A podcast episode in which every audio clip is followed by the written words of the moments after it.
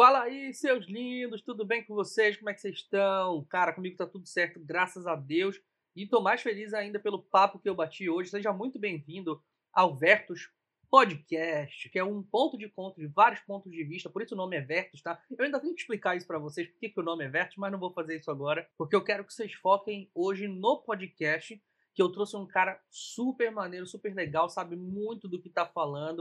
Uh, eu trouxe o Will, da Nomas Design aqui, vocês podem ter certeza que vai ser incrível, como todos os outros podcasts aqui também. Eu sempre falo a mesma coisa, mas porque eu só trago a galera da Nata aqui para falar para vocês, beleza? E hoje a gente vai falar, vai começar uma série que eu não sei se realmente vai ser seriada, né, uma atrás da outra, mas a gente vai começar uma série falando sobre as quatro dimensões da marca, tá? E hoje a gente vai começar pela, pela dimensão da estratégia, beleza? Eu ainda vou trazer aqui um episódio sobre business, sobre a, a, o plano de negócios, Vou trazer um, um, episódio também sobre a parte de gestão de marca, algo um pouco mais específico. Já tem um podcast aqui sobre gestão, mas vou trazer algo mais específico aqui para vocês. E também sobre a parte de expressões de marca logo logo. Então aguardem que vai ser muito maneiro, beleza? E lembrando, se tu ainda não me segue no Instagram, escuta só meus podcasts por algum motivo, me segue lá no Instagram, porque sempre tem conteúdo muito maneiro lá. Tem os conteúdos.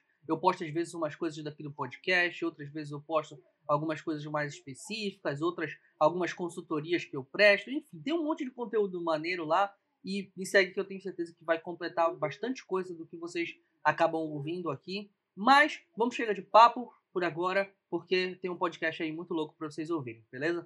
Abraço, a gente se vê do outro lado.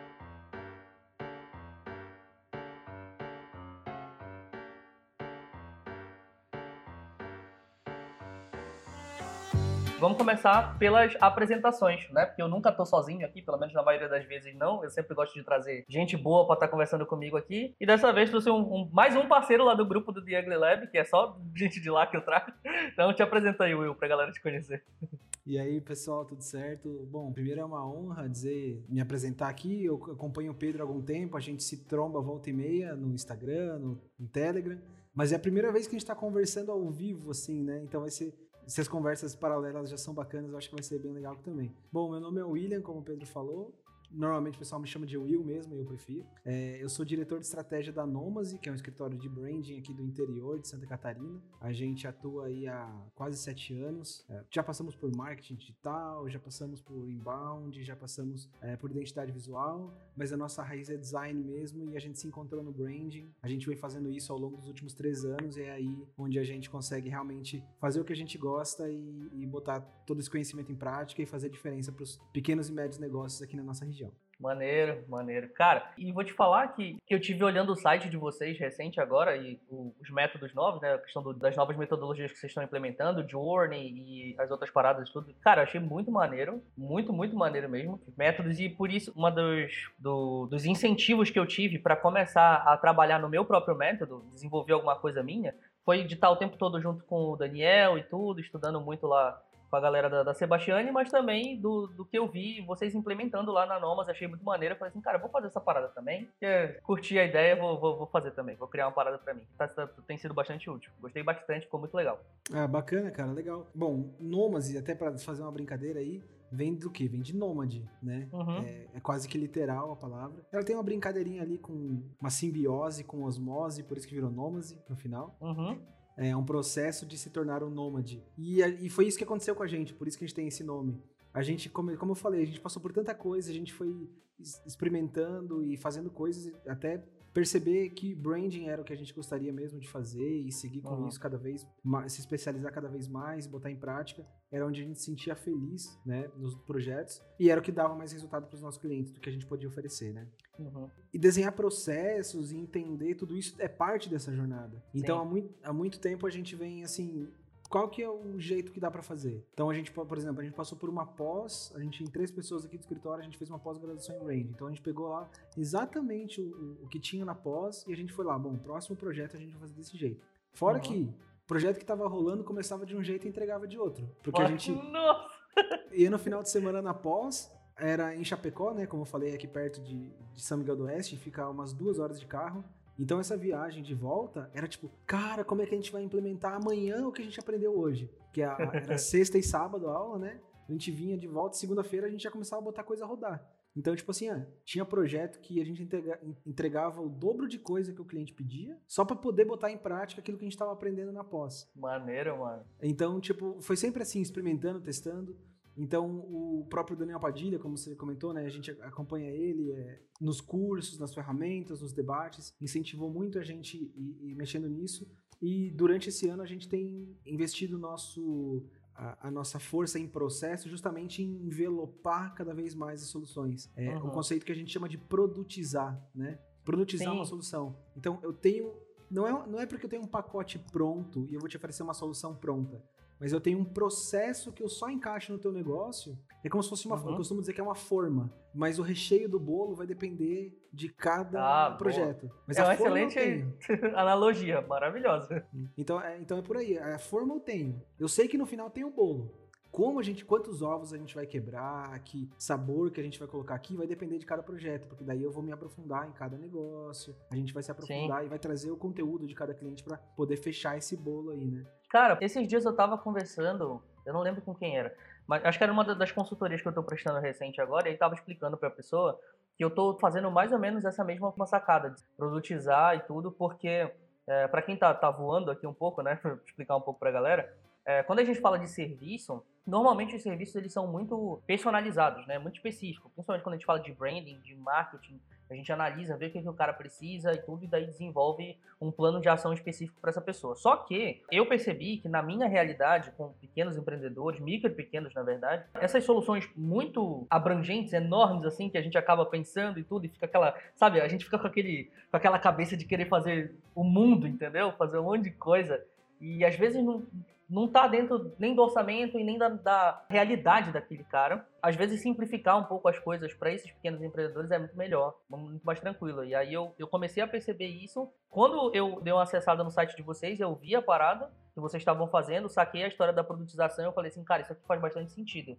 E aí comecei a fazer umas pesquisas e tal, e é muito legal. E para quem trabalha com, com serviço, já fica uma dica aí, procurem sobre produtização, que eu acho que ajuda. É, com certeza. A gente tem evitado aquela treta de assim, como é que eu resolvo esse problema e foca assim, qual problema eu vou resolver, né? Porque eu já sei, já sei como eu vou fazer isso. Eu já tenho, eu já tenho passo a passo. E o que a gente fez foi quebrar em etapas. Então, o nível e o tamanho de cliente que a gente costuma atender, pequenas e médias empresas, a gente não, não atende hoje micro, não atende uhum. empresas tão pequenas, porque precisa de uma estrutura para poder lidar com tudo isso. Então, geralmente, você uhum. é empresa a partir de 10 funcionários, 8, alguma coisa uhum. nesse sentido, onde você já tem uma pequena estrutura de gestão, nem que seja uma ou duas pessoas na gerência e colaboradores que vão dar suporte. Você já Sim. tem alguma base de gestão, não é mais o cara que faz tudo, né? A gente já não, não consegue entregar tanto valor para esse cara com o projeto. A gente tem outras formas de fazer isso. Uhum. Até uma, empresas, por exemplo, acho que a maior que a gente atendeu tem 200 funcionários. Mas é, na gestão, assim, são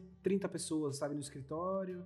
O resto é, por uhum. exemplo, na obra. Então, são empresas, assim, mais ou menos nesse alcance. E a gente entendeu que elas têm necessidades e uma dor parecida que paira por ali, sabe? Sim, entendi. Claro que cada um tem um contexto, mas a gente entendeu que, bom, então o que, que a gente vai fazer? Ao invés de personalizar todo o projeto, todo o processo, a gente quebra ele em três etapas. Primeiro, uma parte de essência de marca, e aqui uhum. a gente vai falar só sobre o, o, núcleo do branding, sobre propósito, sobre DNA, sobre valores, uhum. sobre toda a parte de cultura também. Então, o núcleo do núcleo quem você é, a gente costuma dizer. Uhum. Quem você é. Depois a gente vai para a parte de parecer, que a gente chama, a parte de comunicar, que é o, o próprio nome, às vezes, né, num reposicionamento ou num novo negócio vai precisar de um nome, identidade visual, logotipo, cores, toda a parte de comunicação, mensagens uhum. e por aí vai. E aí, por fim, a gente colocou uma parte de estratégia de mercado, que daí a gente já vai trabalhar com oferta, com posicionamento de mercado, a gente vai trabalhar com uma coisa mais técnica, mais de produto e mais mercadológica.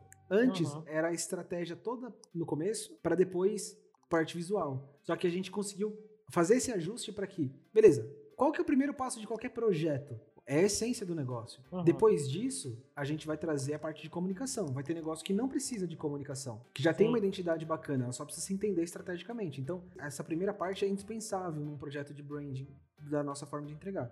Depois vem a parte visual, né, comunicação, nome e tudo mais. E aí a gente jogou aquilo que vinha no começo como estratégia para o final, porque é um módulo de estratégia mais avançado para quem já consegue implementar tudo aquilo e agora a gente já vai evoluir para produto, serviço, experiência, Até eu vi que você é, comentou essa semana sobre é, produto e serviço para construção de marca, é uma coisa que a gente gosta bastante. Uhum.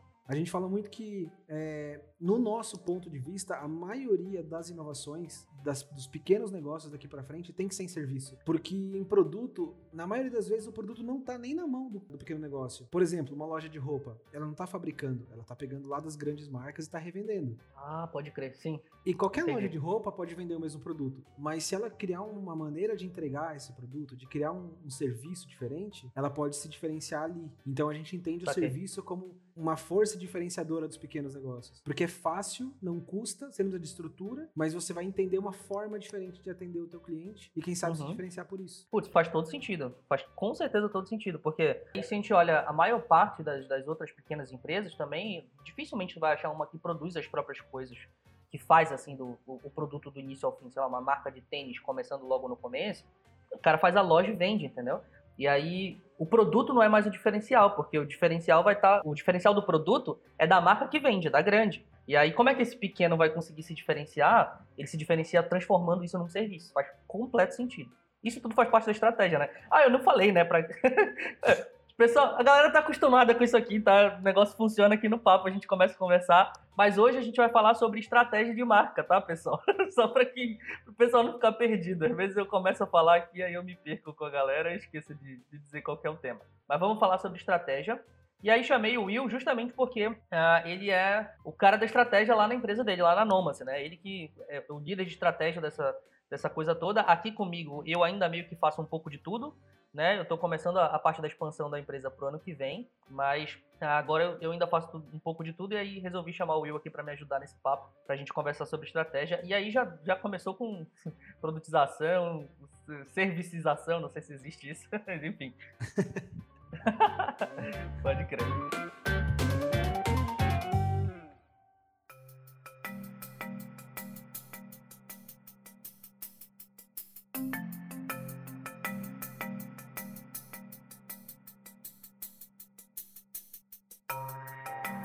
Cara, vamos fazer o seguinte, vamos começar pelas definições. Começar não, né? Que a gente já começou, mas vamos continuar aqui pelas definições. Eu acho que a gente precisa localizar o pessoal que está escutando aqui, principalmente a galera que está chegando agora. Tem um monte de gente que chega no meu perfil e aí descobre que eu tenho um podcast. Então vamos começar pelas definições, falando sobre branding, né? O que é branding, o que é estratégia de marca, onde que a parte da estratégia em si entra dentro do processo de branding. Então vamos começar pelo basicão lá do comércio. Como é que a gente define branding? Eu, eu gosto muito de começar por isso, depois de todo esse esquenta, é um novo começo. É porque justamente a gente, nós seguimos as nossas definições.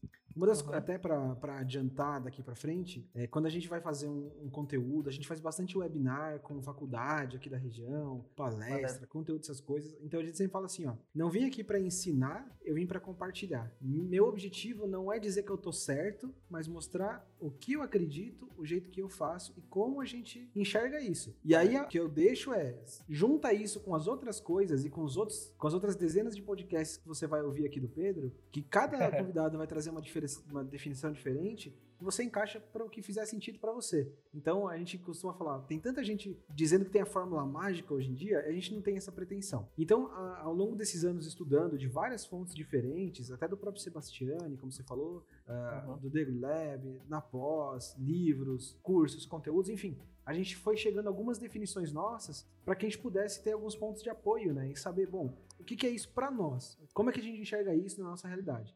Então, assim, a gente sempre começa e é legal, durante o, o, processo de branding com o cliente, a gente tem geralmente umas seis ou sete reuniões, imersões, ou até mais às vezes, uhum. né? Ao longo de todas essas etapas. E a gente sempre fala para ele o que é marca, o que é branding, o que é estratégia. Todas as reuniões, para que ele, ele, ele vá se acostumando com isso, para que depois ele tenha poder e autonomia para cuidar da própria estratégia, né? Foi uma das coisas que o, que o pessoal da Tomorrow falou, né, no podcast, sobre o cliente conseguir saber usar aquilo, não só você entregar e ficar numa gaveta, né? Então a gente foi aprendendo que é preciso também, de uma certa forma, preparar o cliente e empoderar ele para que a, a, estratégia de marca fique no controle dele e aí ele possa tomar as melhores decisões em todos os ramos do negócio. Então, a uhum. primeira definição para nós é o que é marca. A gente costuma dizer Boa. que marca é o resultado de tudo que a empresa faz, promete, entrega no ponto de vista do cliente. Então, é a lembrança que ficou na cabeça do cliente depois que ele teve contato com a gente, depois que ele ouvia um conteúdo, depois que ele viu uma propaganda no, na TV, no rádio, no outdoor, é, em qualquer ponto de contato, depois que ele ligou no saque. Então, a soma das experiências e contatos e relacionamento que ele teve com a marca vai ser a reputação que ele vai criar na cabeça dele. Então, a gente uhum. já viu, o Neil Meyer fala, né? É um. Como é que ele diz? É o gut feeling, né? É um sentimento que uma pessoa tem sobre um negócio. Então é isso, a marca é o que ficou marcado na cabeça do cliente depois que ele teve algum contato com a gente. A gente costuma dizer que para construir essa marca, a gente vai usar dois grandes pilares: promessa e entrega.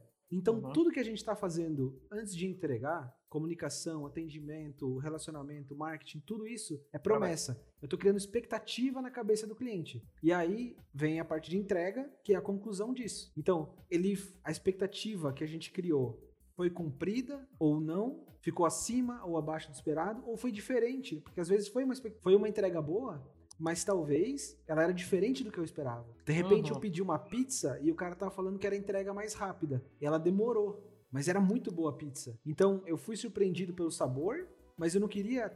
Eu não comprei uma pizza pelo sabor, eu comprei pela velocidade de entrega, porque eu tava com muita fome. Então eu criei uma expectativa e me entregou outra. Apesar de ter sido boa a entrega, foi diferente. Então, o trabalho de branding é o quê? É construir as diretrizes para que você crie as expectativas e faça a entrega correta. Então, a gente vai construir as estratégias, a gente já vai entrar nisso, para como é que eu vou construir essa, como é que eu vou criar essa promessa da maneira que eu quero ser interpretado, para que eu tenha mais chances de que o cliente lembre de mim do jeito que ele quer, do jeito que a gente quer. Porque eu não controlo a interpretação de cada pessoa. Eu não tenho como uhum. ir na cabeça de cada cliente e enfiar lá a lembrança que eu quero. O que eu posso fazer é controlar as expectativas, é gerar a mensagem certa. Aquela velha história de comunicação, né? Emissor, mensagem, receptor, né? Uhum. Então, eu controlo o quê? O emissor, que sou eu, a mensagem que é o que eu estou passando, mas eu não controlo como essa pessoa vai receber. Aí existem algumas coisas para a gente tentar fazer isso chegar da melhor maneira possível, que é uhum. conhecer muito bem o receptor. Se eu conheço o meu cliente, eu sei como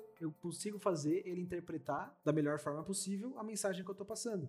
Aí que eu vou ter muito mais chance de construir a reputação, a lembrança de marca que efetivamente eu quero. E aí, para muitas outras pessoas que não são meu público, talvez elas não vão entender direito o que eu tô querendo dizer. Mas não tem problema, porque não é meu público. Boa. Tem algumas coisas, na verdade, que eu pensei aqui. A primeira foi em relação à promessa e à entrega, que é um negócio que às vezes é, principalmente dentro do, do meu âmbito aqui, da galera que eu conheço, do pessoal que eu trabalho, às vezes é difícil do cara conseguir sacar esse rolê.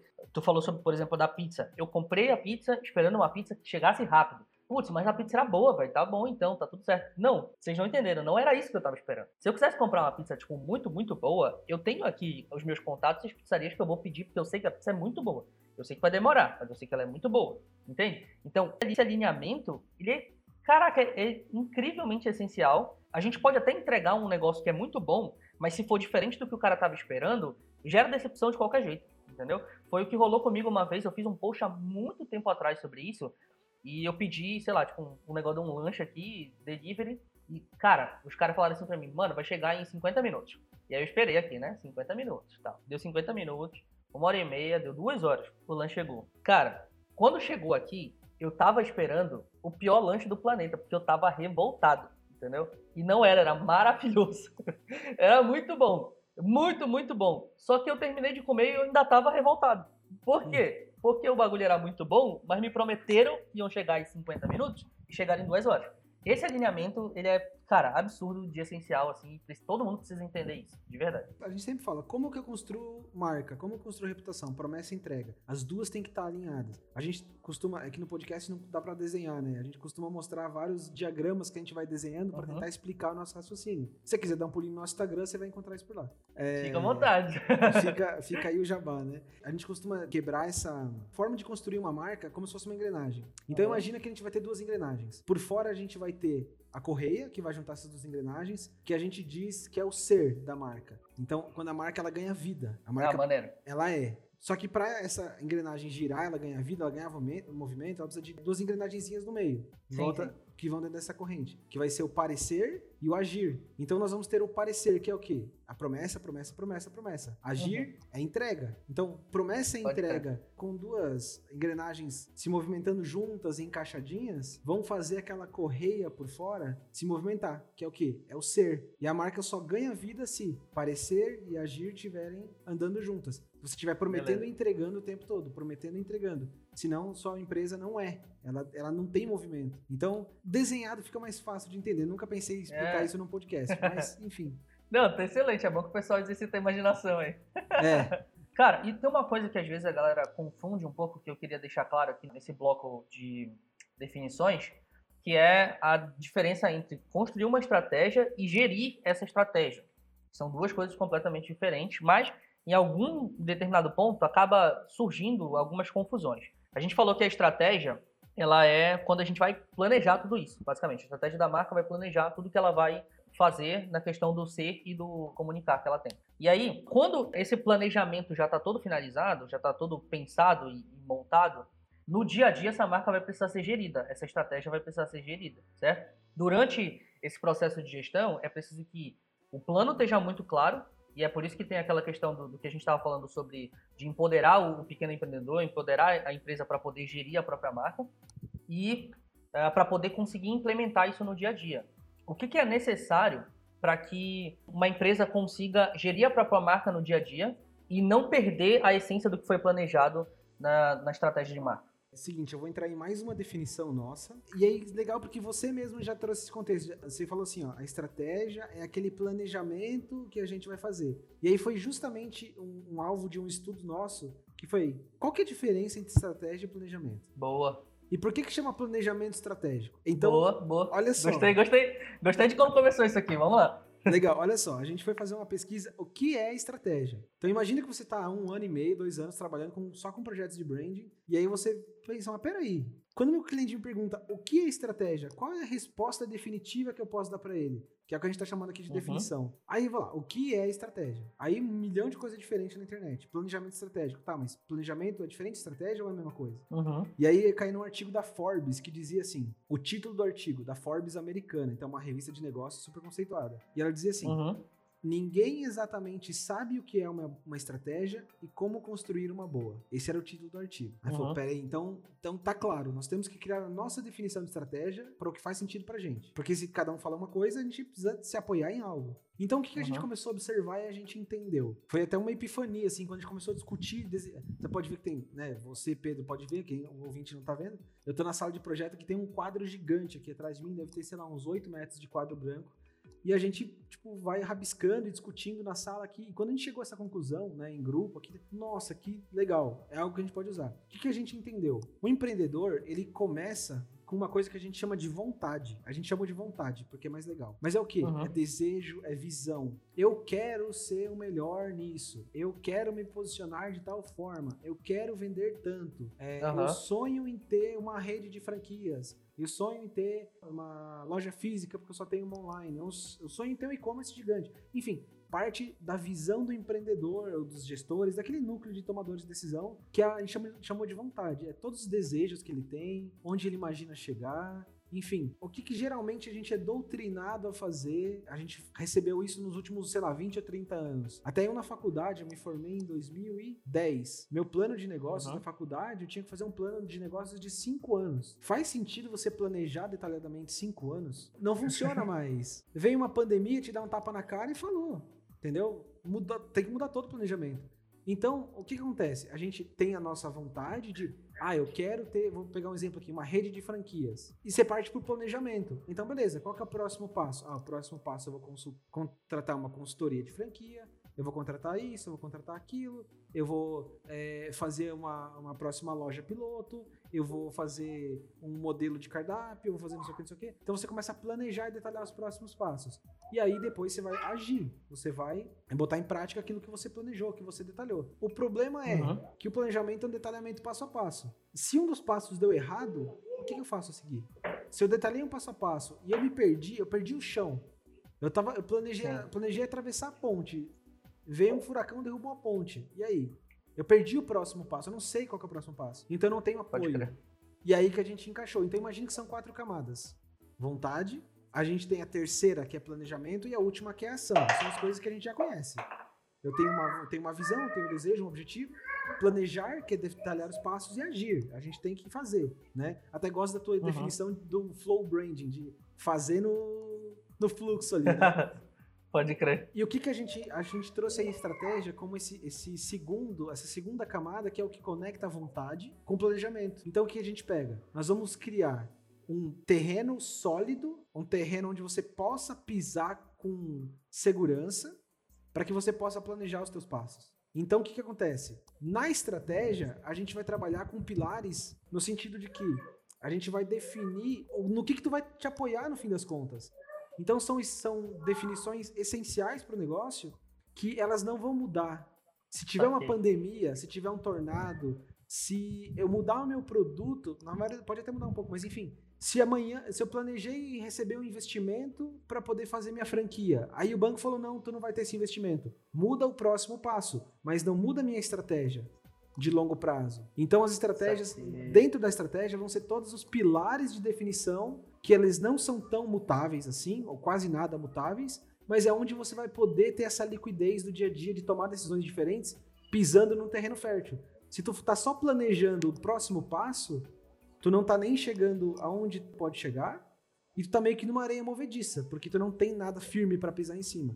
O que, que, são essas definições estratégicas de marca? Aí é o que a gente chama de propósito, DNA, missão, visão, valores, público de interesse, é, posicionamento de mercado. São os, as uhum. grandes definições que elas não mudam no dia a dia. Só que elas te ajudam a tomar decisões no dia a dia. Cara, olha, eu vou te falar um negócio, eu tô bastante surpreso com isso, porque é a primeira vez que eu vejo esse tipo de definição nesse sentido, porque por isso que quando tu começou a falar sobre estratégia e, uh, e planejamento, eu falei assim, peraí, para mim isso aqui tá misturado, né? A estratégia e o planejamento estão juntos aqui e é quase a mesma coisa, porque dentro do meu processo de estratégia de marca, eu tenho essas definições, né, obviamente, que tu falou, todos as, esses pilares, e dentro disso também tem um planejamento de implementação dessas definições. Entende? Uhum. Então, tá os dois no mesmo lugar. Quando tu começou a separar, eu falei assim, caraca, isso faz sentido, mano. Assim, porque tu consegue colocar um, um chão, como tu falou, um alicerce, né? Como a gente costuma chamar. Tu consegue colocar um alicerce que a partir desse alicerce tu vai construir a tua casa sólida. Exatamente. Né? Tu pode mudar o material, tu pode mudar qual é o tipo de tijolo que tu vai utilizar, tu pode mudar o, a marca do cimento, tu pode, mudando as analogias aqui, né? pode mudar a marca do cimento, pode mudar o tipo de telha, a tinta e o caramba, é, mas a, a, o alicerce está bem montado, está bem feito. Caramba, explodiu minha cabeça agora, de verdade. Foi o que aconteceu quando a gente chegou a essa conclusão também. A gente falou, cara, isso faz sentido. E aí o que a gente começou a fazer? A gente começou a explicar isso, a gente começou a falar sobre isso. Então a gente uhum. ia apresentar para o cliente, a gente apresentava isso. A gente ia falar num é, num talk, numa conversa, a gente botava esses conceitos para justamente validar com as outras pessoas, para ver se não era a gente estava delirando, né? E a gente recebia Sim. justamente isso. Puta, não é que isso faz sentido?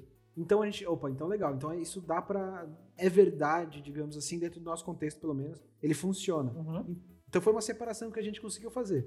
Agora eu só quero trazer rapidinho um outro desenho mental aí, pessoal. Acho que vocês pegam uma caneta e um papel e vão tentando desenhar enquanto eu explico. esse, é, esse é o podcast mais visual que tu já ouviu na tua vida. Vamos é, lá. Imagina que, do jeito que a gente está acostumado a fazer, aquilo que eu falei, a, a, doutrina do planejamento, você vai pegar o quê? Eu uhum. tenho. É, vamos pegar a marca de roupa que é fácil. Eu tenho quatro estações e duas coleções. Eu tenho uhum. outono, inverno, primavera, verão. Eu tenho dois grandes ciclos de coleção e dois ciclos uhum. menores ali no meio, de, de acordo com cada. O que, que, eu vou fazer? Eu vou planejar o próximo ciclo uma, pensa uma ondinha, desenha no papel aí uma ondinha. É, uhum. Do outono e inverno. Ah, então nós no outono e inverno nós vamos fazer uma campanha de arrecadação de donativos. Então, é, quando você vir aqui e doar um agasalho, a gente vai te dar um desconto, porque esse agasalho a gente vai doar para uma instituição de caridade que precisa. Pô, legal. Maneiro. Então eu estou promovendo, eu planejei para esse outono e inverno promover uma campanha social. Show de bola. Então eu vou passar esse ciclo outono e inverno fazendo isso. E veio o ciclo verão, é primavera verão. E aí eu começo a, a, a, promover algo tipo extremamente, eu não sei nem dar um exemplo negativo nesse sentido, mas é consumista, é individualista, onde você uhum. vai, sabe, você vai passar por cima de alguns valores que eu promovi no, no, semestre passado de uma campanha social compartilhar. Então o que eu tô fazendo? Eu fiz um bom planejamento. Minha campanha pode dar um puta resultado. Só que dentro de um ano eu não consolidei qual que é a lembrança que eu tô querendo criar. Lembra da história da marca e a lembrança que a gente quer criar? Uhum. Então, eu fiz bons planejamentos, mas eu não segui nenhuma estratégia. Boa, cara, pode crer. Entendeu? Então, assim. Tô, tô, tentando juntar os cacos da minha cabeça aqui no chão. Peraí, que tá explodindo. Entendeu? Você vai fazer o seguinte: você vai pegar uma ondinha que ela começa e termina que ela durou seis meses. Você vai ter um pico de vendas e um pico de reconhecimento de marca. Você está criando, além de vendas, uma lembrança, uma percepção. Seu cliente, putz, aquela uhum. empresa se preocupa com as causas sociais. E no semestre uhum. seguinte, você faz uma baita campanha fechadinha de seis meses, você vende pra caramba, ela vai dar um pico de vendas, mas o reconhecimento que ela cria é diferente do que você construiu até agora. No fim das é, São duas marcas diferentes, né? Exatamente. Quando você tem estratégia, ao invés de você criar várias ondinhas no gráfico, tu vai ser um gráfico de escala, porque cada campanha vai ser criada em cima da outra. E aí, aos Boa. poucos, tu vai ganhando mais reconhecimento de marca e, consequentemente, mais resultado no teu negócio, porque teus clientes sabem o que esperar de você, eles entendem quem você é, o que você está propondo, e aí é como se tu pegasse o tijolinho, em vez de tu começar a botar um do lado do outro, no final tu vai ter, tu vai ter um, uma fileira comprida. Uhum. Só que uhum. tu não vai crescer a teu reconhecimento de marca. Quando tu tem estratégia, uhum. tu vai botando um tijolinho em cima do outro. Porque tu tá sempre construindo a mesma lembrança. E aí que tá a estratégia. A estratégia é a visão Pode de eu vou construir um pilar de dois metros. E aí, cada, cada planejamento vai ser um tijolinho que vai te ajudando a subir e construir tudo isso. Nessa questão, a, a gente volta para minha pergunta inicial, né? Que tu falou para eu pedir para eu, pedir eu voltar. É, a gente volta para minha pergunta inicial porque ela volta exatamente para isso. Então, dentro de, desse pensamento, a maneira como tu gere a tua marca futuramente, fazendo uma gestão para longo prazo, é tendo a própria estratégia bem definida. Eu acho que a palavra que consegue resumir o que a gente falou até agora nesse pedaço foi consistência. Né? Exatamente. No, no, caso da, da, dessa marca de roupa que tu deu como exemplo, ela tinha bons planejamentos, tinha bons resultados, entre aspas, mas ela não tem consistência. A longo prazo isso não se sustenta. Né? Isso, exatamente, exatamente. Então é isso. O, o que, que a gente entendeu? O nosso cliente ele já tem vontade, e ele já tem esse desejo de chegar a algum lugar. Ele já sabe planejar e ele já sabe executar. Porém, ele não tem esse entendimento de estratégia. O nosso trabalho é encaixar uhum. esse bloco de estratégia para que ele possa fazer melhores planejamentos e tomar melhores atitudes e agir muito melhor.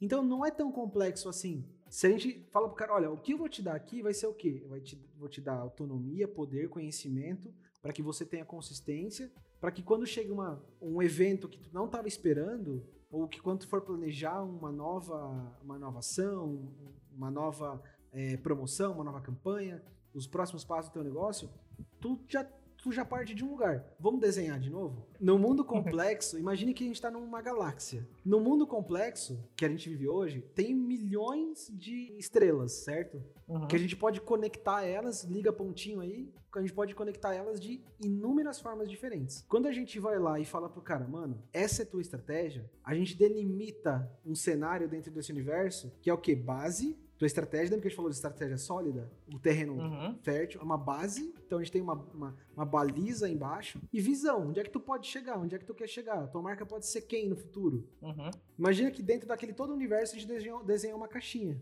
Então, ao invés de um bilhão de possibilidades, agora tu tem só 10 mil. Você ainda tem um monte uhum. de possibilidade, mas você sabe em que terreno que tu tá jogando. E aí, velho, o dia a dia do empreendedor se torna muito mais fácil, entende? Sim, com definitivamente. Porque ele não Porque, tá catando vou dar, vou dar um exemplo... o universo inteiro, ele tá só numa galáxia, entendeu? Sim. Assim, eu posso dar um exemplo assim muito mais é, concreto pra galera, porque, por exemplo, hoje a gente tá na, no, numa era muito digital, assim, né? E aí, o que, que acontece? As marcas têm feito muitas... A questão do, dos influenciadores digitais tem se tornado muito forte, né? E as marcas têm feito muitas ações com, com influenciadores e tudo mais. Teve uma marca, um tempo atrás, que fez uma, uma parceria, e eu não lembro com qual foi o, o influenciador, mas, tipo assim, era um influenciador gigante, era uma mega celebridade e o resultado foi horrível, entendeu? Por quê? Qual é a sacada aqui? Quando tu vai escolher, por exemplo, nesse caso, nesse exemplo, um influenciador para poder fazer uma, uma, uma, parceria com a tua marca, tu tem que pensar na tua estratégia, que é os, os, os pilares que tu definiu lá no começo. Vou, vou, vou trazer aqui, sei lá, um exemplo mais direto. A gente pega agora não faz muito sentido porque a Pugliese deu aquela mancada, aquela mancada recentemente, né? Mas vamos imaginar antes dessa situação tá? Pega uma marca que não tem absolutamente nada de vida saudável, sei lá, uma Coca-Cola da vida. E aí vai fazer uma ação de marca com a Pugliese, não encaixa, entendeu? Não funciona, saca? Então, a ideia é, a gente conseguir entender quem é essa marca, ou seja, a estratégia, os pilares que a gente vai definir para poder tomar ações melhores, né? E manter essa consistência de marca. Acho, trazendo um, um exemplo um pouco mais concreto para a galera. Uhum, é isso.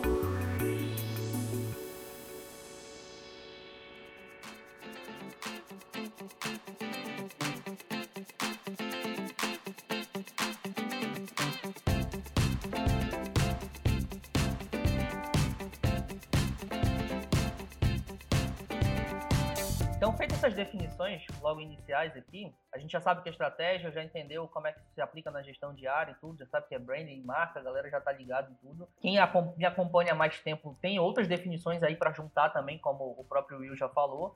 E aí, eu queria tentar dissecar um pouco aqui alguns pedaços da questão da estratégia da marca, tá? Então, vamos primeiro deixar claro aqui o que, que a gente vai definir dentro da estratégia da marca. E aí depois a gente capilariza um pouco cada uma dessas etapas aí, tá bom? Dentro da estratégia da marca, é, a gente pode pensar em várias definições, como o Will falou, e para mim tudo começa com o plano de negócios. Isso dentro da minha, da minha realidade aqui com pequenos empreendedores. Não, o plano de negócios não faz parte da estratégia da marca, fique claro isso, tá? Ele, ele é um passo anterior, mas é, ele é necessário. E aí, isso para mim é muito mais evidente do que, por exemplo, uma vez eu estava conversando com o Estevam, né, aqui. Uhum. E aí ele falou assim, cara, eu não vejo muito isso acontecer nas empresas que eu atendo, porque são empresas maiores, entendeu? Empresas grandes, assim, médias e grandes empresas.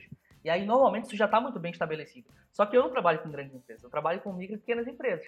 E aí o cara começa com a história da vontade que tu falou, né? E às vezes nem é vontade, às vezes é só necessidade, entendeu? O cara, sei lá, o cara perdeu o emprego e aí ganhou uma, uma indenização legal e aí vou começar aqui o meu negócio, entendeu?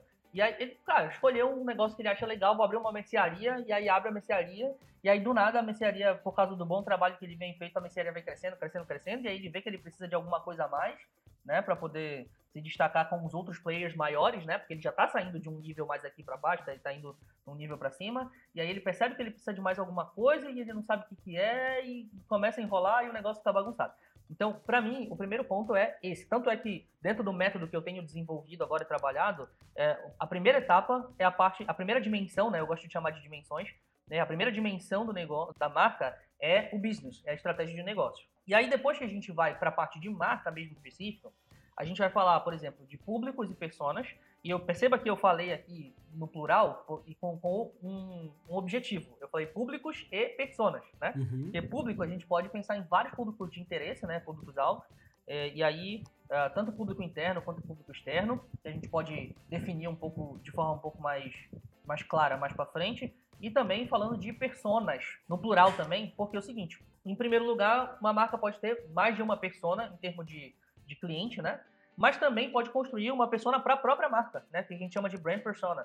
Uh, no caso da, uh, por exemplo, no caso da Magalu, no caso da Netflix, tem uma brand persona muito forte, então esse tipo de coisa. E a gente precisa entender esses públicos e essas personas. A ideia central do negócio também é muito importante de ser entendida. Essa ideia central é aquela, digamos assim, aquela alma que está lá por dentro e tu pergunta assim, cara, do que, que se trata o teu negócio? E aí ele vai dizer para ti, entendeu? É aquilo que está lá, é aquele conceito meio abstrato ainda, isso às vezes ajuda a gente já conseguir entender bastante coisa. Posicionamento também, e aí posicionamento é um negócio extenso pra caramba, não sei nem se a gente consegue falar de tudo isso, mas posicionamento é muito importante. Promessa, que é o que a gente estava falando lá no começo, a promessa da marca precisa estar tá clara, né? E como que a gente vai entregar isso. A plataforma da marca, e dentro dessa plataforma tem o que o Will já falou aqui logo no, um pouco mais, mais cedo de missão, visão e valores, mas que fique claro, a gente pode até conversar sobre isso depois, isso não são formas, né? Não, são, não, é, não é uma fórmula mágica, a gente pode falar de outros possíveis formatos de plataforma de marca, como mandamentos de marca, como manifestos de marca e tudo, isso aí a gente pode ver depois. A gente tá, só tá botando, botando os tijolos aqui, depois a gente explica os tijolos. E dentro do, do, do meu processo aqui também, eu trabalho um núcleo de planejamento de implementação e ativação dessa estratégia, por causa do público que eu atendo né? Dependendo do, do, tipo de empresa, às vezes isso não é necessário. Mas dentro do meu público que eu atendo, isso é muito mais do que necessário. Depois que termina a parte da estratégia, não adianta pegar e entregar pro cara, um pequeno empreendedor que não vai saber o que fazer. Ele tem que construir toda aquela parada e, ó, o plano de implementação é esse, de ativação interna da marca, da estratégia da marca é esse, o plano de, ativação externa da marca também é esse aqui. Então, isso tudo vem dentro da parte de, de, estratégia de marca, do que eu penso da dimensão da estratégia de marca aqui. E aí, Sua vez aí, mano. Vamos ver o que a gente consegue juntar nós dois. O que a gente faz nessa assunto? Cara, é bem parecido, na verdade. É, o, o, tipo de cliente que a gente costuma atender, a gente não, hoje, diretamente em projeto, a gente não trabalha na parte de modelo de negócio, apesar de que a gente uhum. tem é, workshops, imersões, então a gente ajuda isso de forma indireta, né? Uhum. É, mas a gente tem, mas sim, o cliente que chega para nós, geralmente ele já tá bem, ele tá bem maduro ou pelo menos seguro do modelo de negócio que ele vai testar ou vai validar. Então, tipo, ah, a, gente, a, gente, não vai pegar uma startup, e não é uma startup, né? É uma ideia, né?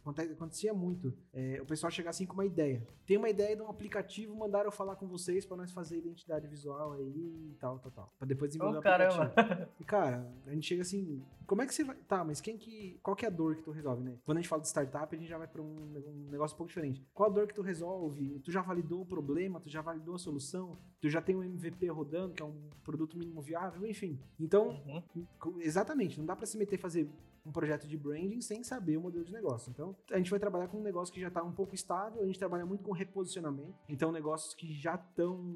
É, a gente tem uma... A gente falou, tem, a gente tem brinca que tem um público-alvo de marcas seniors aqui na nossa região, que são de 20, 20 a 35 anos de empresa e que tá o momento que o filho está assumindo, saca? Aí o filho está fazendo ah, essa transição... Tem muito, muito aqui na nossa região. Não sei se nas outras deve ter também, mas aqui na nossa é, é muito verdade isso. Até pela idade das, das cidades aqui, né? Do desenvolvimento das cidades uhum. aqui, que tem mais ou menos 60, 70 anos as cidades aqui, né? Então chegou nesse momento onde está fazendo essa transição de geração. Então a gente pega muito esse, esse reposicionamento. Então a empresa, opa, peraí, eu preciso dar uma, uma ajustada e tal. Então ela já tem um negócio fluindo, o modelo de negócio já funciona, para que ela entendeu que não dá para continuar só fazendo mais do, mais do mesmo, né? E aí sim, a gente entra nessa parte de estratégia. A única coisa que a gente fez um pouquinho diferente, mas basicamente todos os, os, tijolinhos que tu trouxe aqui, é mais ou menos o que a gente entrega, foi separar em estratégia de marca e estratégia de mercado. A gente, para poder uhum. separar um pouquinho disso. Então, na estratégia de marca, nós vamos trabalhar ali com o DNA da marca, que é a essência dela, então nós vamos ter os cinco grandes atributos. Ah, ela é uma marca jovem, ela é uma marca divertida, ela é uma marca séria. Quais são os cinco grandes atributos dela? E a gente forma aí o DNA uhum. da marca. Ah, maneiro. O, o, o, propósito, né? O porquê que essa marca existe, qual que é a grande razão de existir dela além do lucro. E aí foi muito legal. Foi com quem que você gravou o podcast seu propósito? Que não lembro agora foi com o Kaique e o Yuri. Foi, é, até hoje é o meu podcast mais ouvido. Muito bom, muito bom. E a gente tem uma visão muito parecida com a deles. Então, assim, a gente acredita que o propósito ele não precisa ser aquele. Eu não lembro quem que trouxe essa definição bibliográfica, que é o propósito massivo transformador. Que ele diz assim: você tem que ter um propósito que queira mudar o mundo e é isso que vai te impulsionar. A gente não acredita que esse é o único jeito. Tem um cliente, uhum. por exemplo, que a gente diz que o propósito dele é a crença da honestidade. Pronto. Trabalho duro e honestidade é o que faz os negócios se prosperarem. É, é, a crença dele, é uma, uma mecânica aqui da nossa cidade. Então não tem pretensão uhum. de mudar o mundo, mas ela tem uma razão de existir. Ela tem uma, uma crença forte por trás. Beleza, Boa. tudo bem, pode ser simples, mas desde que seja verdadeira, né?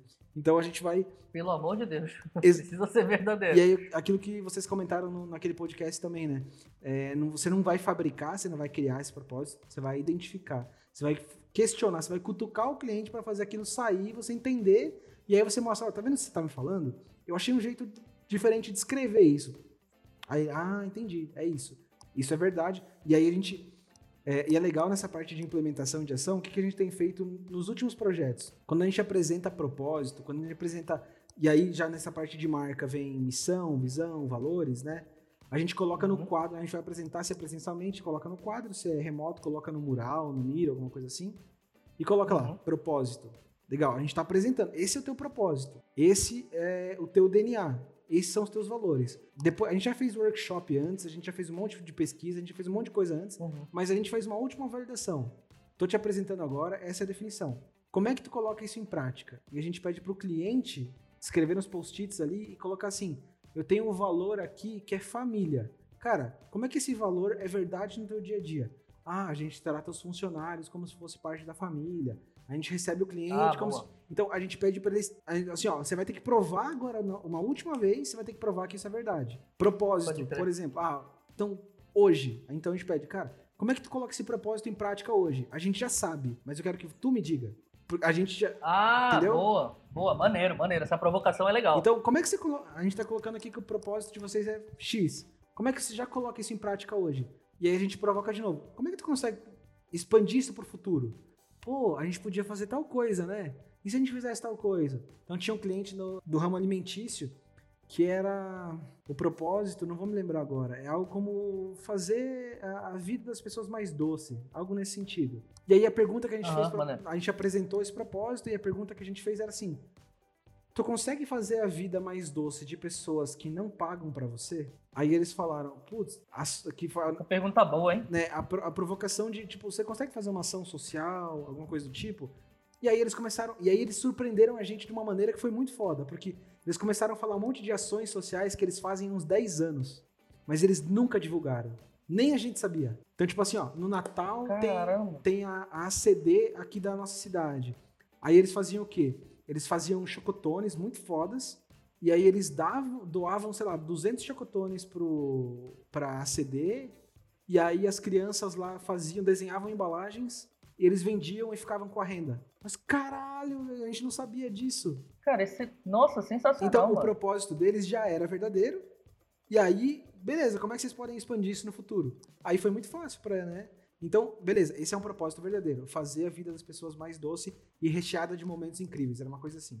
Faltava só alinhar a comunicação, basicamente, no propósito que já existia, né? E aí eles começaram a perguntar pra gente, tá, mas a gente não gosta de divulgar para não achar que a gente tá se promovendo, que a gente não, sabe, tá ganhando. Então, uhum. bom, aí tem um jeito certo de fazer isso, né? A gente não, não precisa entrar nesse mérito, senão a conversa vai só pra esse lado e vai até amanhã, né? Sim, claro. Mas enfim, definição, estratégia de marca, voltando lá propósito, DNA, é, promessa, público de interesse. A gente não gosta de chamar de público-alvo, nós não queremos atirar em ninguém. Uhum.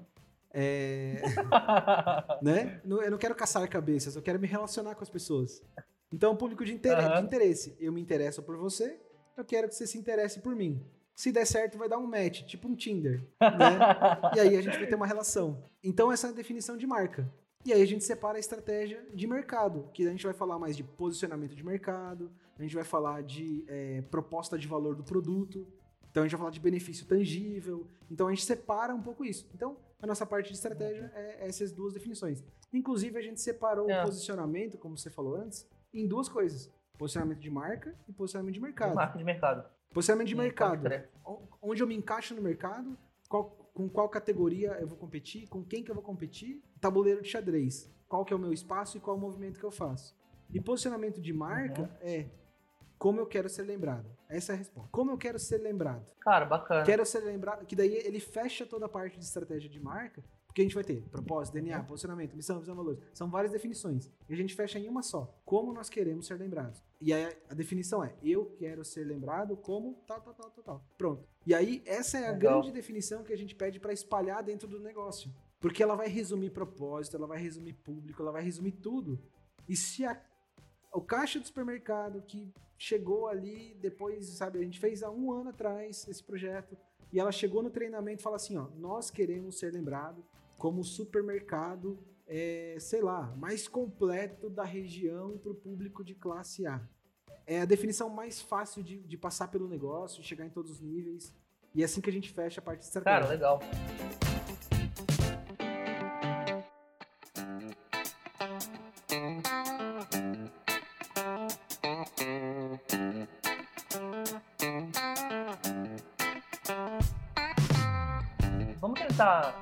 Aprofundar um pouco mais aqui esses, esses tijolinhos, entender como é que eles são construídos, para dar um pouco mais de substância para quem está escutando, né? Em termos de.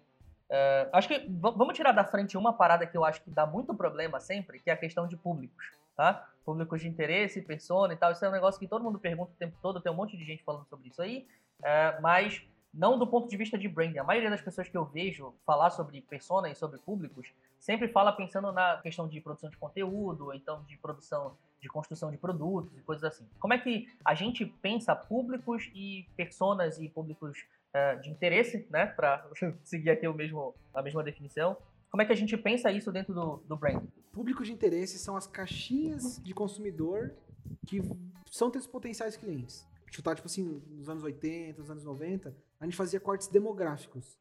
Então, pessoas uhum. que moram na cidade tal, na região tal, no bairro tal, que ganham tanto, e tem de 20 a 25 anos, é, mulheres solteiras. Então, extremamente demográfico. Mas isso hoje, uhum.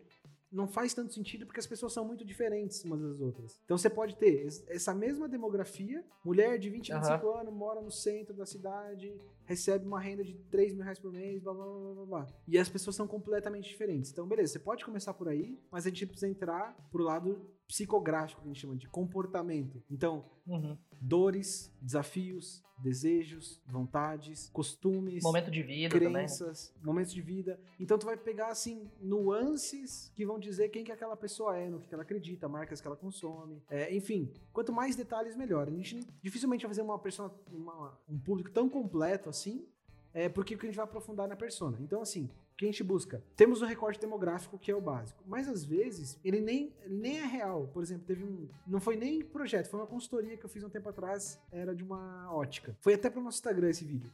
O cara perguntou assim: como é que eu atendo, eh, como é que eu vou entender qual que é o meu público se eu faço óculos de grau para criança e para idosos? Para todo mundo que tá aí no meio, eu faço óculos de grau. Aí vai exatamente num corte uhum. transversal. Eles vão ter algum comportamento que liga eles. Boa. Não vai ser a demografia que vai fazer esse público, vai ser um estilo de vida, um comportamento.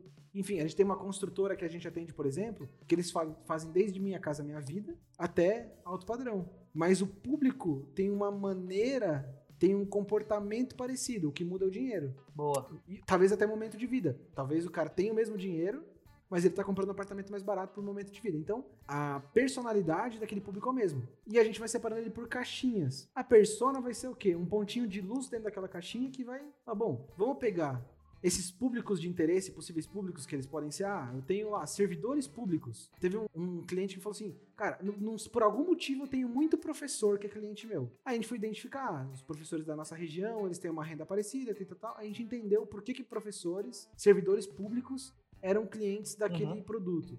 A gente conseguiu identificar. Então, aquilo é uma caixinha, né? A gente conseguiu colocar ali dentro o nosso público de interesse. Dentro dessa caixinha, a gente vai tentar fazer uma persona que é o quê? Uma, um personagem fictício que vai que eu vou poder ir mais a fundo nas características para ilustrar todo aquele uhum. público. Aí eu vou criar um personagem fictício. Ah, vou dar um nome para ele, vou dar uma idade, vou dizer o que, que ele faz no café da manhã, o que, que ele come, como que ele se veste, que lugares ele frequenta, qual é o hobby que ele tem. A gente vai ser o mais específico possível, porque essa persona vai ser um norte de como a gente vai se relacionar com aquele público. Mais ou menos isso. Boa, boa. É, essa, na verdade, eu, já, eu ia falar sobre isso, que é o seguinte, tem uma pergunta que eu sempre recebo é para que que isso é importante, né? Não basta o suficiente eu definir um público-alvo lá e tal, público de interesse, como tu gosta de chamar, não, não, basta simplesmente definir esses públicos assim, para que, que eu preciso ser tão detalhista assim e construir uma persona e tudo mais?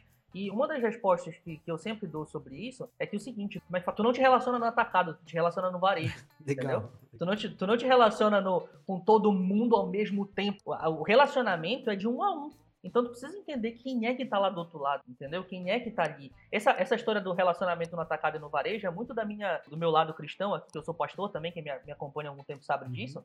E, cara, não tem condição. Eu prego para um monte de gente ao mesmo tempo, mas na hora do relacionamento e do, e do, do pastoreio to, todo dia, de conversar com gente, resolver problema e tal, carregar a galera na costa e tudo, é um a um, no máximo dois quando é casal, entendeu? Família, mas é, é sempre com uma pessoa. Então essa questão de tu conseguir definir uma persona só específica, né? E não ficar pensando só no público-alvo geral, é por isso, porque o teu relacionamento é com uma pessoa só. E aí, pra, pra gente expandir um pouco aqui rapidamente isso e fechar a questão de, de público, eu queria entender como é que a pessoa que está escutando a gente agora consegue chegar num resultado interessante de público de interesse e de persona. Como é que o cara vai conseguir montar isso, né? Porque ferramenta tem um monte na internet, né? Só que se fosse só ferramenta o negócio, todo mundo sabia fazer. Sim, sim. Legal. Bom, eu vou trazer aqui uma estrutura de, de como a gente monta as pesquisas. Tem aquele livro Comece pelo Porquê, sabe? Uhum, então, a Simon Sinek. Muito legal. É assim que a gente constrói propósito, por exemplo, porque, como o quê, né? Primeiro, comece pelo porquê.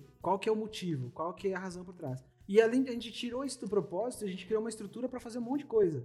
Por exemplo, é, é a estrutura que a gente usa para fazer roteiro de vídeo. Por quê? Primeiro, dou contexto, como e o que você vai fazer com essa informação que eu tô te dando. Então a gente constrói até roteiro de vídeo, uhum. uma estrutura universal pra gente aqui. Tenho exemplos pra caramba, mas eu vou tentar não desviar daqui, né? Senão a gente vai longe. Beleza, beleza. Mas, é, então, o que a gente fez? Essa é a nossa estrutura, como eu falei, a gente usou porque come o quê para várias coisas. Desde fazer roteiro de vídeo, é, montar um curso, uma palestra, a gente faz várias coisas além de projeto, né? Mas montar pesquisa uhum. é uma coisa muito legal. Aí teve um, eu não consegui ler o livro ainda, mas eu consegui assistir uma palestra de 40 minutos e já deu para entender qual era a pegada.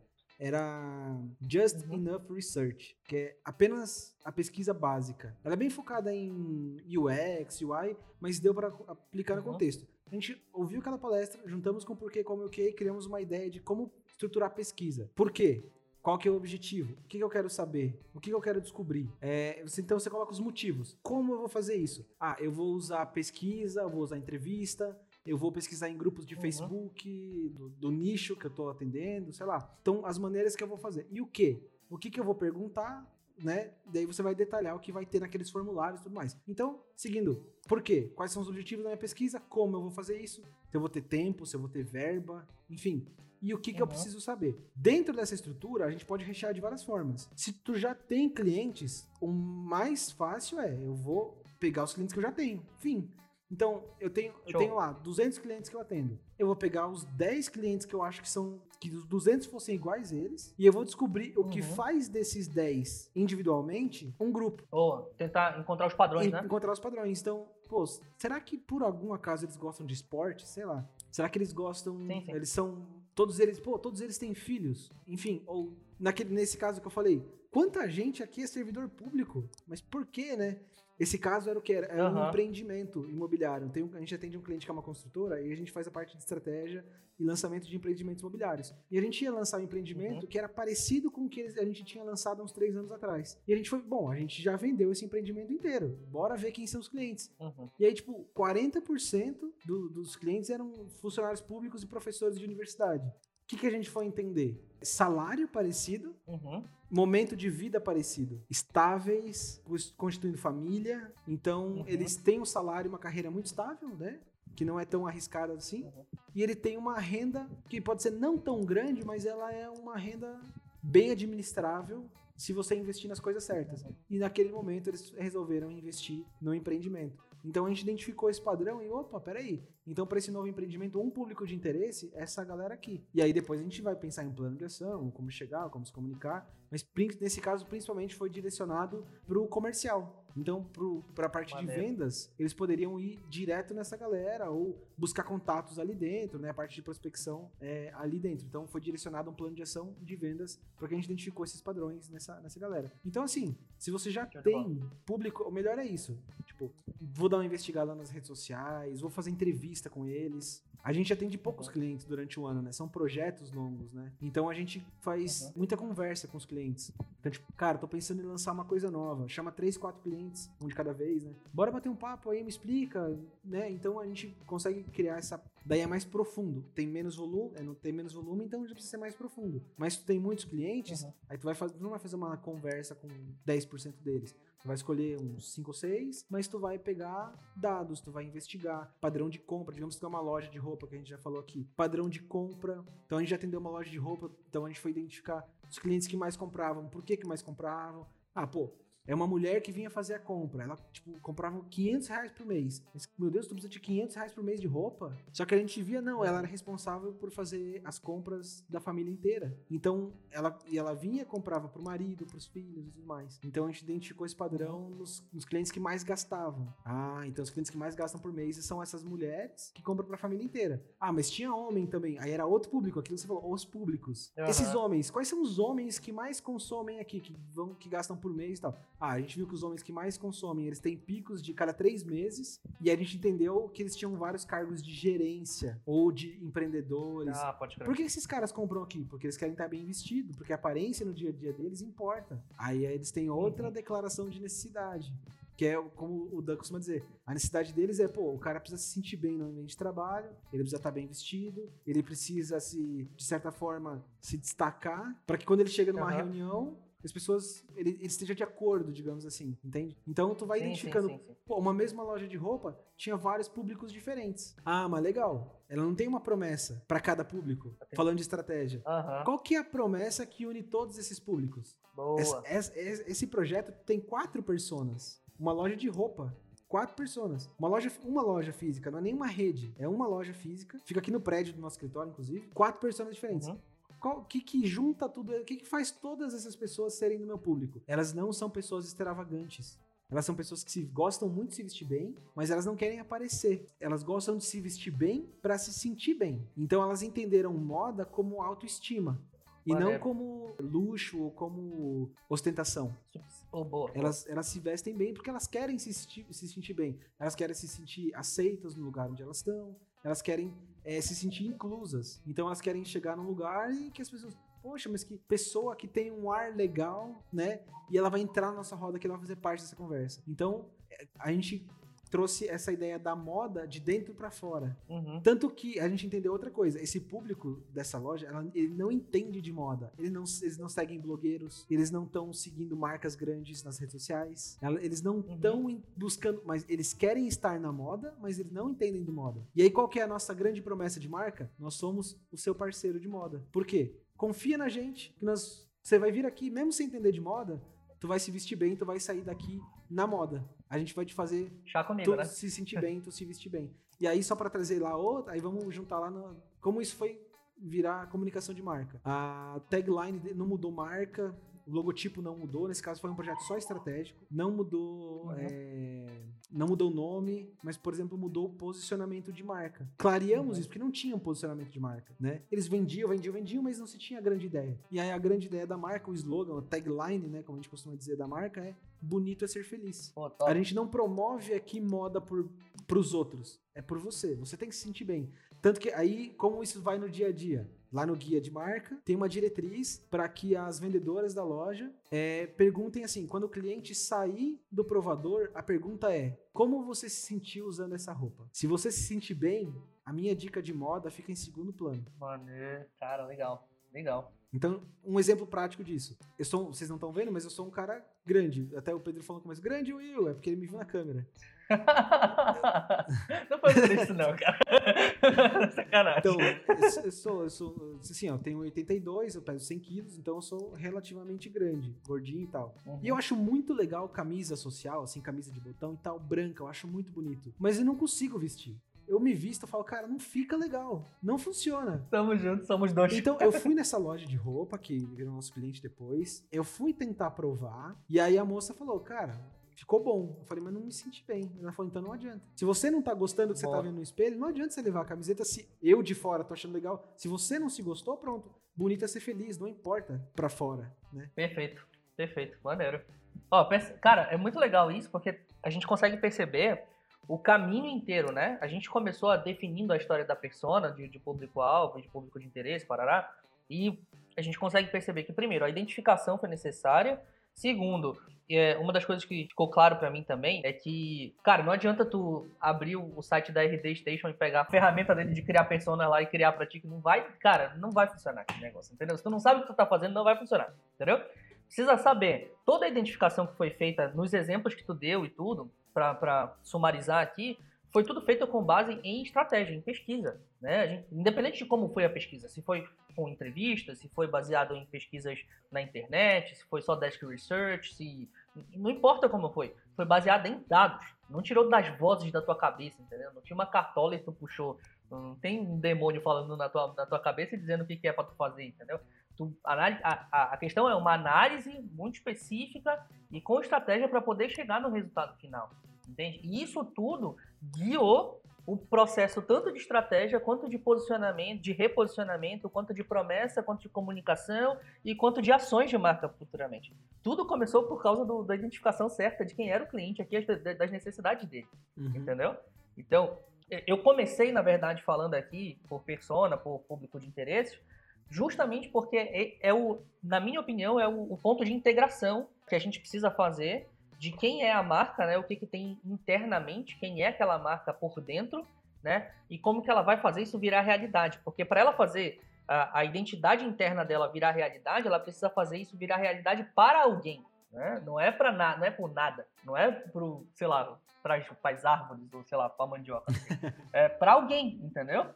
É para alguém, aquilo precisa virar realidade para uma pessoa e para isso tu precisa conhecer essa pessoa, entender isso. Cara, acho que ficou evidente em tudo que tu falou que foi o fio condutor, assim, identificar quem era o público ou os públicos, na verdade, e criar esse é, serviu de fio condutor para construir todo o processo depois. Exatamente. Nesse caso foi uma dor, né, que o cliente ele trouxe para a gente desde o começo, porque ele falava: "Eu não sei quem que é meu público. Eu sei dizer o nome de, dos 50 melhores clientes, mas eu não sei o que, que, que tem a ver uma coisa com a outra."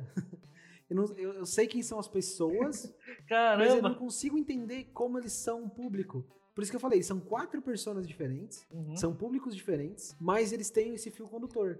Pessoas que querem se vestir bem, mas que não entendem de moda. Show de bola. E aí eu só quero pegar que você falou, é, você falou não tirar das vozes da cabeça, mas buscar nos dados. Tem uma frase, eu não sei da onde que surgiu isso, é, da onde que, da, como caiu essa frase pra gente, mas tem uma frase muito legal que a gente gosta que é assim: os números não mentem, mas também não sentem. Então você não pode ir lá no Nossa, que bonito. Você não pode pegar só o relatório de venda do teu cliente e ir lá e montar um perfil base disso, porque é só número. O que que a gente teve que fazer? A gente teve que conversar com as pessoas pessoas.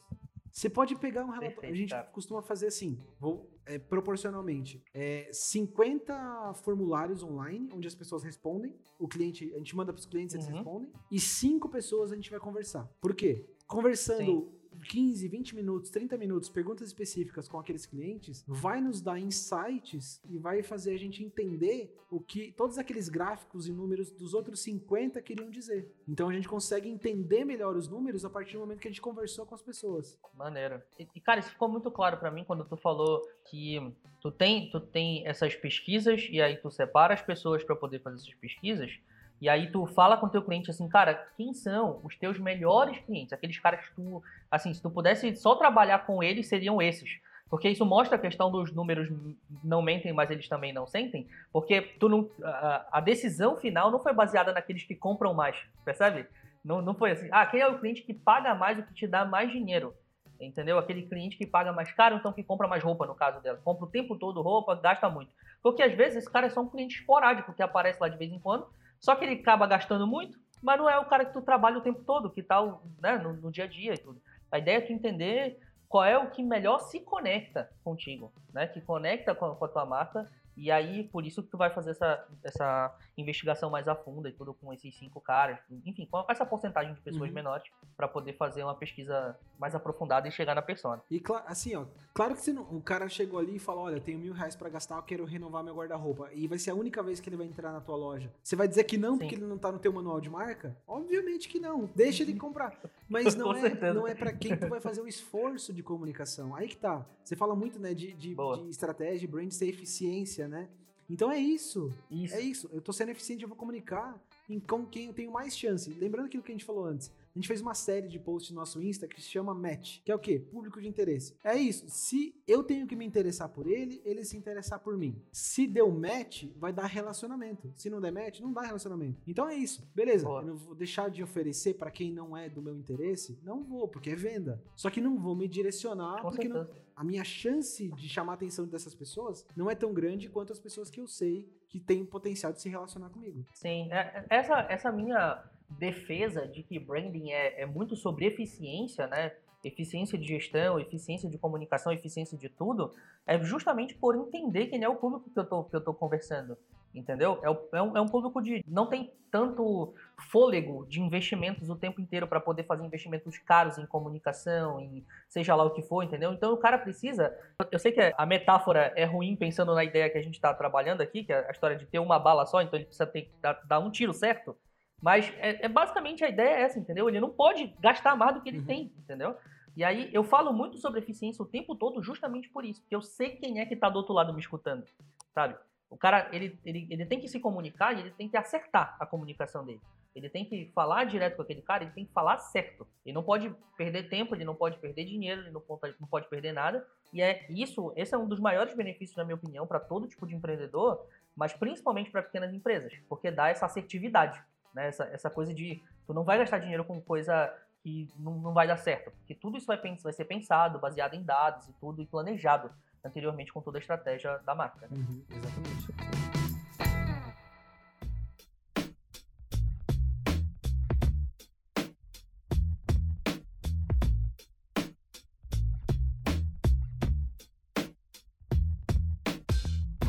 Agora, eu tenho uma pergunta aqui pra gente caminhar pro final um pouco. Pra, já, já tá com uma hora e meia de podcast já. Caraca, meu Deus do céu, eu falo muito. Jesus Cristo, eu nem vim passar, mano, juro pra ti. Uh, mas vamos, uma pergunta só pra gente encaminhar pro final aqui. A gente falou esse tempo todo sobre estratégia, sobre pesquisa, sobre persona, sobre. Caraca, uma cacetada de coisa, promessa e tudo. Aí, às vezes eu, eu ouço, e aí umas perguntas, umas perguntas chegam para mim no meu direct, que é, Pedro, às vezes eu olho o teu conteúdo e eu não, eu não gosto de fazer conteúdo muito raso, sabe? Aquelas coisas muito básicas sobre persona, é, sobre, sobre branding e tudo mais. E aí a galera olha o meu conteúdo e fala assim, meu Deus do céu, mas como que eu vou fazer tudo isso? Entendeu? E a, a pergunta é a seguinte, cara, dá para fazer isso tudo sozinho? Tipo, um empreendedor, estudando, aprendendo e vou me virar aqui e deixa que eu faça, entendeu? O cara consegue fazer isso só? Cara, eu, eu acredito que sim. Eu acredito que é, qualquer coisa que você queira aprender, você vai conseguir botar em prática. A questão é, isso vai ser prioridade para você? Então, assim, uma narrativa que a gente usa no nosso processo comercial, né, é a seguinte: um pequeno empreendedor, ele tem tanta coisa para cuidar, e se ele pudesse cuidar de uma só, ele tem que ser Vamos pegar uma empresa aí que tem 10, 15, 20 pessoas. Ele tem que cuidar do quê? Uhum. Ele tem que ser é, fazer a gestão de estoque, gestão de logística, gestão de compra, gestão financeira, gestão de RH, gestão de. Uhum. Cada coisa que tem, cada área do negócio ele tem que fazer gestão de cada coisa. E se ele pudesse fazer a gestão de uma coisa só no negócio dele, não seria maravilhoso? Não seria. Não funcionaria muito melhor? Uhum. O que, que é essa coisa? Com certeza. Marca. Marca. Se tu define essa estratégia que a gente falou, como tu quer ser lembrado, todas as outras gestões vão ser conectadas na gestão de marca. E aí, na hora de tomar uma decisão de fazer uma parceria estratégica pro teu negócio, putz, isso vai me ajudar a construir a reputação que eu quero ou não? Não vai. Então, pronto, a decisão tá tomada. Vai, eu vou contratar pessoas daqui, um, um, cara de marketing que ele, ele manja de growth e de aceleração. Mas peraí, nossa marca não é isso. Nossa marca é de relacionamento. Então, ao invés de contratar um marketing uhum. que faz growth, eu vou pegar um cara que manja de gestão de comunidade, por exemplo. Então, pronto, decisão Bom. encaminhada. Então é isso que a gente faz. É, a, gente, a gente mostra, é, traz essa provocação. Ao invés de tu separar todas as coisas do teu negócio e tomar decisões individuais, conecta tudo isso na marca, que é a ideia do branding. O que é o branding? É um modelo de gestão orientado à criação de valor da marca. Pronto. Se eu, se eu coloco isso como o, o, principal ponto de gestão, as outras decisões que eu vou tomar vão ser orientadas a isso. Então, assim, eu não acredito que você pode botar tudo em prática sozinho, porque você vai precisar de um time. Sim, mas, claro. bom, se você for uma pessoa sozinha, fica mais fácil também, né? Então, assim, pô, eu quero aprender sobre branding, eu quero estudar pra caralho, eu quero fazer tudo isso sozinho, eu quero ser um baita gestor de marca. Bom, você vai conseguir, com certeza. Tem conteúdo de graça pra caramba, você pode ouvir esse podcast, você pode ouvir todos os outros programas do Pedro, você pode no Instagram dele, você pode pode ir no nosso Instagram lá da Nomase, você vai aprender bastante coisa e você pode começar a colocar em prática. Qual que é a diferença, digamos assim, vendendo o nosso peixe, né? Nós dois como consultores de marca, a gente vai ter ali o nosso uhum. o passo a passo e vai ajudar ele a definir tudo sozinho. Então, assim, é um atalho, no né, nosso, cara? No nosso processo, a gente costuma dizer, cara, eu não vou aqui inventar nada para você. Eu sou um facilitador de decisões. Eu vou te ajudar a encontrar lógica em tudo que já existe no teu negócio e fazer isso funcionar. É o exemplo da loja de roupa aqui. Nós não buscamos novos públicos. A gente não mudou a linha de produto. A gente não mudou o local uhum. da marca. A gente não mudou nem o nome. A gente não mudou nada do negócio. A gente só organizou uhum. tudo que eles já tinham para ser o mais eficiente possível. Gestora, Agora pega essa ideia aqui. Qual que é a grande ideia? A gente falava toda hora para ela, né? Põe na tua cabeça, bonito é ser feliz. Essa é a grande ideia da marca. E aí você começa a usar isso como decisão. Você tem um guia de marca lá, um brand book de 40, 50 páginas, que toda vez você vai poder consultar ele quando você quiser tomar uma decisão. Mas se você lembrar todos os dias que bonito é ser feliz e tomar suas decisões pautadas nessa grande ideia, vai dar certo. Então a gente tenta simplificar tudo isso para que eles possam botar em prática. E aí, claro, a nossa ideia é o quê? Que o gestor consiga gerir a própria marca. Por isso que eu falei, desde o começo a gente vai repetindo, vai. É, a gente trabalha muito com cocriação, então workshops onde o gestor, a equipe participa. Por quê? Porque eles estão colando post-it, eles que falaram que aquele é o propósito, eles que falaram que aquilo é daquela forma. Então eles vão se apropriando uhum. desde o começo para que no final eles estejam tenham poder e autonomia para cuidar do próprio, da própria marca. E a gente gosta muito quando eles não dependem da gente. Se eles quiserem continuar com a gente, tudo bem. Mas que eles não dependam da gente, porque o poder de decisão, de estratégia está na mão deles. Então, no fim das contas, para responder a tua pergunta, dá para fazer tudo sozinho? Eu acredito que dá, não acredito que é a maneira mais eficiente. Mas depois, Nossa. gerir isso é o nosso grande objetivo, que ele consiga gerir tudo sozinho. Talvez construir é difícil, mas uhum. gerir tem que ser fácil, porque esse é o nosso papel. Essa sacada é boa. Tipo, construir talvez seja difícil, mas gerir tem que ser fácil. Tem que ser fácil. Porque o cara já tem muita coisa para bater cabeça no dia a dia, cara, entendeu? E a, a gente, por exemplo, a gente trabalha fazendo estratégia para os outros, e às vezes a gente tem uma deficiência de estratégia para a gente mesmo, né? Porque é, é, a gente faz isso o tempo todo e a gente tem tanta coisa para fazer e acaba esquecendo do nosso. E a gente sabe o quanto é difícil, né? E se coloca na, no lugar desse, desses empreendedores e sabe o quanto é complicado. Então, nesse momento, pode ser, pode ser que o cara consiga fazer isso tudo só? Pode, tem um monte de conteúdo aí, como tu falou. Tem curso para caraca, o cara quiser fazer e tudo. Obviamente, o cara, por exemplo, pagar um curso lá do, do da Brands, da, da Sebastiane, para poder aprender, vai ser mais barato do que fazer um projeto de marca? Vai, vai ser mais barato do que fazer um projeto de marca comigo, com a Nomas e com sei lá quem, com o Daniel, não sei, tanto faz. Vai ser mais barato? Óbvio que vai. Mas será que essa é a maneira mais eficiente do cara conseguir fazer isso? Né? Foi exatamente a, a, a, Eu acho que, na verdade, eu faria uma pergunta diferente. Eu acho o seguinte, será que o teu tempo vale isso? Vale tudo isso? Será, será que vale a pena investir todo esse tempo, né? E às vezes dinheiro nisso, tu pode pegar um atalho, uhum. entende? E eu fiz essa pergunta porque, justamente voltando na galera que me escuta e que me ouve, e, que, e nos clientes que eu atendo também, né? Tem muita gente que tenta e começa a fazer sozinho e tudo, e chega num momento que chega num teto. Sempre vai ter esse teto, entendeu? É nesse teto que a gente está lá para destravar, né? Quando o cara bate lá, o cara pode até conseguir fazer muita coisa sozinho e tudo, mas na maioria das vezes bate uhum. nesse teto. Quando chega lá, não, peraí, deixa que eu vou tirar essa telha aqui, constrói, continua na escada, entendeu? Essa que é a parada.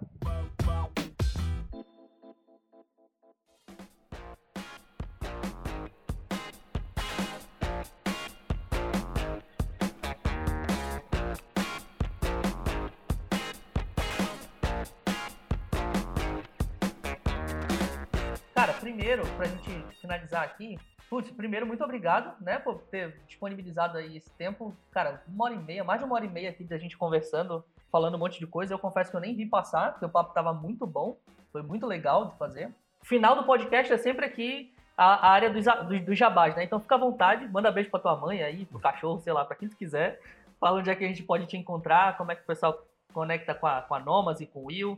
Enfim, casa é tua. Vou começar mandando um beijo pra minha mãe, porque eu tenho certeza que ela vai ouvir. Ela é a nossa. Sério, meu? Ela consome tudo que é conteúdo, dá like. Ela, aí eu vou lá visitar ela e falar, ó, oh, não, eu não Caraca, entendi, não que entendi, maneiro. mas eu gostei. então. Caraca, sensacional, mano. Beijo. Como é, como é o nome da tua mãe? Be Dona Janete, um, um beijo pra senhora. A gente precisa de mais mães assim nesse mundo. Ela é nossa fã número. Ela é uma pequena, uma microempreendedora também. Ela, ela é confeiteira, né? Então ela faz bolo, essas coisas e tal. Então a, a gente vai meio que ajudando ela a direcionar o negócio dela também, né? É, enfim. Maneiro. Bom, o convite que eu deixo é, é, seguir a nossa central de conteúdo, né? A gente tá meio parado nos últimos dois meses, assim, porque a gente tá com bastante correria, bastante projeto para entregar.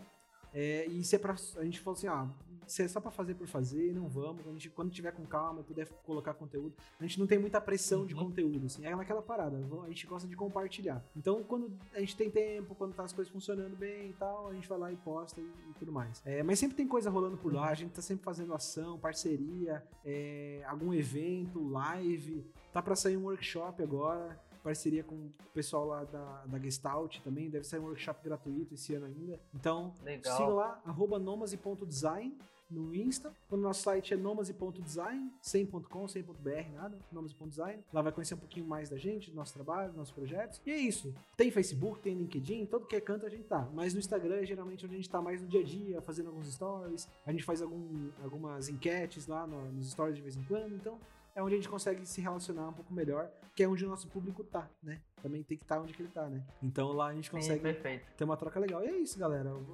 Agradecer muito aí o, Pedro. É, tenho que te confessar uma coisa agora, que você tem um apelido aqui na Nomase, cara. Eu tenho? Como assim, mano? Como? Não, agora fiquei curioso. Eu fiquei, eu fiquei até com inveja. Acho que foi... Não sei se foi Estevam ou se foi o André da Tomorrow que te chamou de Fandrazinho, não foi? Fandrinha, Fandrinha. Fandrinha. É o Estevam, pô. O Estevam me chama de Fandrinha. Cara, é, é, um trocadilho o teu nome, cara. Pedro Fandra. É muito difícil de falar. E a, a gente, aí quando a gente fala Pedro, você, fala, você tem que falar Fandra. A gente fala, ah, você viu o post do Fandra? A gente sabe de quem que é. Se falar de Pedro, tem quantos Pedro? Tem cliente nosso que é Pedro. Então a gente chama de Pedro. Ai, caraca, na moral. Ei, vou te falar, esse é. Esse é, na verdade, era assim que o meu sobrinho, eu tenho um sobrinho que ele me chamava desse jeito quando ele era criança, e até hoje ele continua me chamando assim só pelo costume, uhum. entendeu? É a mesma coisa, exatamente. Que é Pedro. É... Ai, que sacanagem, como, mano. Como tem o Pedro Fandrá, se a gente fala que é o Pedro, a gente sabe quem, é, quem que é, de quem a gente tá falando. Cara, eu agradeço demais aqui a presença do Will, te agradeço muito, cara, na moral, porque pô, disponibilizar esse tempo aqui, né? Pô, quase tem mais de uma hora e meia aqui já que a gente está conversando, uma hora e quarenta mais ou menos que a gente está conversando. E para poder gerar esse conteúdo de valor pra galera, tenho certeza que vai ter muito insight daqui. Então, mano, isso é generosidade para mim, assim. Eu agradeço generosidade com o máximo que eu puder fazer. Muito obrigado pelo teu tempo aqui. Eu tenho certeza que o pessoal também vai adorar todo esse podcast, como é que foi. E galera que está escutando, por favor, não deixem de acessar nomas.design, porque eu mesmo já me peguei aqui várias vezes voltando aqui no site deles para dar uma olhada nas ferramentas. Tem o Brand Map que eu acho muito maneiro, e tô falando com toda sinceridade aqui para ti agora. Então, o Brand Map eu acho muito maneiro. Tem a parada da análise SWOT cruzada também, que sempre teve na minha cabeça, mas não sistematizado desse jeito. Aí depois que eu comecei a pensar assim. E tem um outro, um outro, uma outra ferramenta aqui também que é de posicionamento de mercado. Tô com o site aberto aqui. Mano, tem um monte de coisa, conteúdo super legal. E vocês perceberam aqui que os caras, uh, os caras sabem do que eles estão falando porque eles aplicam no dia a dia. Então, vai lá, eu tenho certeza que vocês vão aprender muita coisa. Muito obrigado para todo mundo que ouviu. Um beijo para todos, beijo para dona Janete, que em nome de Jesus tenham muitas mães assim. Por favor, Senhor, precisamos de mais mães assim. E um abraço para vocês até o próximo episódio.